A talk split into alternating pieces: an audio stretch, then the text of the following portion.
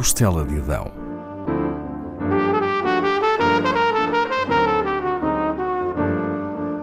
Com Paula Castelar.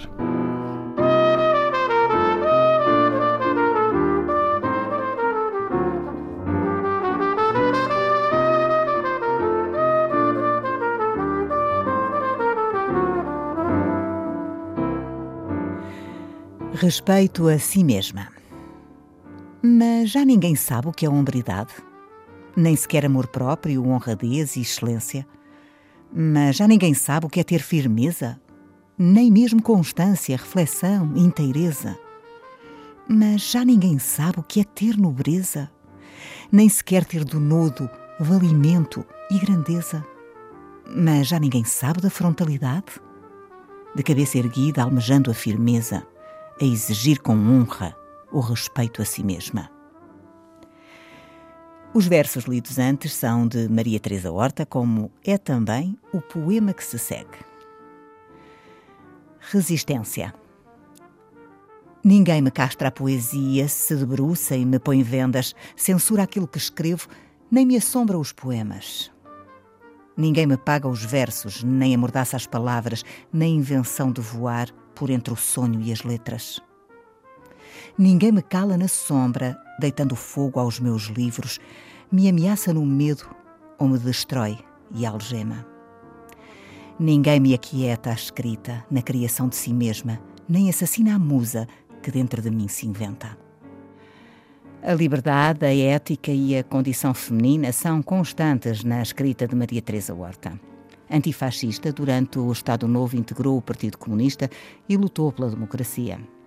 Ao longo da sua vida defendeu os direitos das mulheres, ainda que não se reconheça em estereótipos de feministas militantes. Maria Teresa Mascarenhas Horta nasce em Lisboa em 1937 numa família da aristocracia portuguesa. Há de escrever o romance As Luzes de Leonor, inspirado na vida de uma sua antepassada, a poetisa Marquesa da Lorna. Filha de um médico, seguirá outra área de estudos. Depois de deixar o Liceu Dona Filipa de Lencastre, frequenta a Faculdade de Letras da Universidade de Lisboa. Casa duas vezes.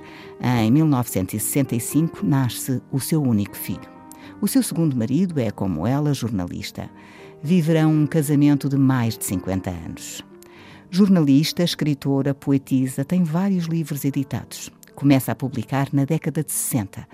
Em 1960 é apresentado o seu primeiro livro de poesia, Espelho Inicial.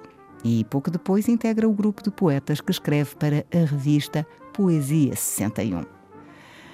Uma década depois, o livro Minha Senhora de Mim assinala um momento de viragem na escrita feminina contemporânea, segundo a professora de literatura e ensaísta Maria João Renault. São suas as palavras seguintes. A escrita erótica de Maria Teresa Horta é sentida como uma forma intolerável de apropriação de um discurso do prazer ou da fruição que era pertença exclusiva do território masculino, não só dentro de uma ordem social e política discriminatória, mas também e sobretudo no interior de uma ordem simbólica, onde a própria linguagem é um instrumento de opressão.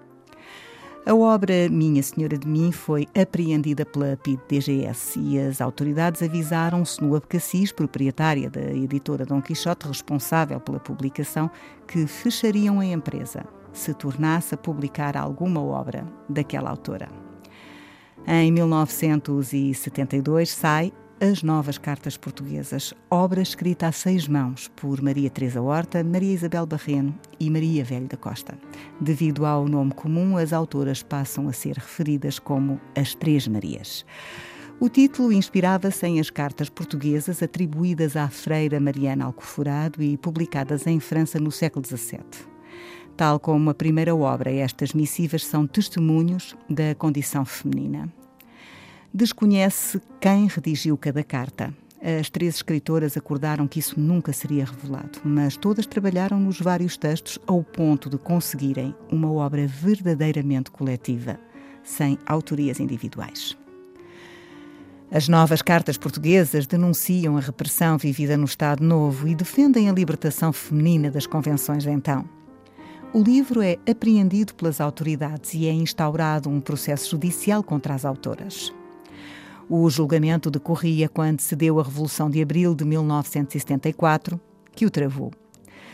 Em 1975 havia manifestações constantes e organizou-se também uma manifestação feminina onde se pretendia arrasar preconceitos e estereótipos de mulheres. Algumas mascararam-se. Havia empregadas domésticas, divas e uma noiva com um véu pretendiam fazer uma pequena fogueira no Parque Eduardo VII em Lisboa, onde se queimariam alguns símbolos da subjugação das mulheres. Uma vassoura, um adorno, a flor de laranjeira que a noiva ostentava como marco de pureza. Permaneceria o mito de que nessa manifestação feminista se queimaram sutiãs. Maria Teresa Horta estava lá e garante que tal não aconteceu. No jornal Expresso tinha sido anunciado que feministas iam fazer striptease no Parque Eduardo VII e as ruas encheram-se de homens. Numa entrevista dada a Ana Sousa Dias em 2017 para o Diário de Notícias, Maria Teresa Horta diz, e passo a ler pequenos excertos no sentido de se perceber o ocorrido nessa queima que não existiu. Ninguém queimou sutiãs, ninguém queria queimar sutiãs. Ninguém usava sutiãs naquela altura. O sutiã era uma coisa caríssima. Não chegámos a queimar nada porque ninguém nos deixou nem acender um fósforozinho. E levávamos as crianças porque era uma coisa divertida. Só via subir homens. Que horror! Há alguma manifestação de homens aqui ao pé? Não me digam isso. Eram assim aos 50, 30. Nós íamos com as crianças, um bocado já aflitas. Levávamos uns fósforozinhos e umas aparas de madeira. As aparas foram logo pelo ar, os fósforozinhos desapareceram. Tirando a noiva, a quem ninguém tocou, nunca, até abriam alas para ela passar. O meu filho, durante um tempo, dizia que lhe era difícil passar no Parque Eduardo VII, porque aquilo foi uma coisa tenebrosa. Houve duas coisas muito bonitas. O Adelino Gomes, que estava lá a fazer a reportagem, disse: É a primeira vez que sinto vergonha de ser homem. E o Augusto Abeleira, que era diretor do século, escreveu no dia seguinte um texto sobre isso. Eles tentaram violar, bateram, arrancavam as roupas, faziam esse tipo de coisas. Nunca houve tanto homem em Lisboa junto. Nós tivemos de ligar para a polícia. Foi a única manifestação em que as próprias manifestantes disseram à polícia: salvem-nos. Todos traziam na lapela o que se usava na altura, os pinos dos partidos. Toda a gente sabia quem era do PSD, do CDS, do PS, do PCP. E estavam lá de todos. Lembrando-nos que havia aquela lenda das feministas americanas que tinham queimado os sutiãs, mandámos-lhes a notícia. Tínhamos bastantes contactos por causa das novas cartas portuguesas, quando elas nos apoiaram muito em todo o mundo. E as americanas responderam-nos logo por telefone, dizendo: Que coisa mais estranha, nós nunca queimamos um sutiã. As mulheres têm sido centrais na escrita tanto ficcional como jornalística de Maria Teresa Horta. Assinou textos em vários órgãos de imprensa, Diário de Lisboa, O Século, Diário de Notícias, Jornal de Letras, A Capital, cujo suplemento cultural dirigiu. Para a revista Mulheres, da qual foi chefe de redação, entrevistou grandes nomes femininos da política e da cultura nacional e estrangeira. O Estado português distinguiu-a em 2004 com o grau de grande oficial da Ordem do Infante Dom Henrique, que lhe foi entregue pelo Presidente da República, Jorge Sampaio. Mais recentemente, em 2020, o Ministério da Cultura atribuiu-lhe a Medalha de Mérito Cultural. A sua obra conquistou vários prémios em Portugal e no estrangeiro, nomeadamente o Prémio Consagração de Carreira da Sociedade Portuguesa de Autores. Na mesma entrevista dada a Ana Sousa Dias, referida antes, Maria Teresa Horta diz: Eu sou a minha poesia. Não poderia, pois, terminar sem voltar aos seus versos, embora Maria Teresa Horta não goste de ouvir outros a dizê-los. Estes fazem parte da sua obra Estranhezas, vencedora em 2021 do Prémio Literário Casino da Póvoa do Festival Correntes de Escritas. Não me exijam que diga o que não digo. Não queiram que escreva o meu avesso. Não ordenem que eu aceite o que recuso não esperem que me cale e obedeça.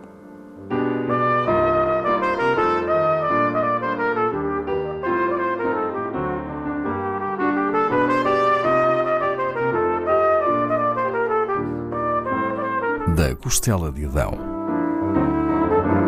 com Paula Castelar.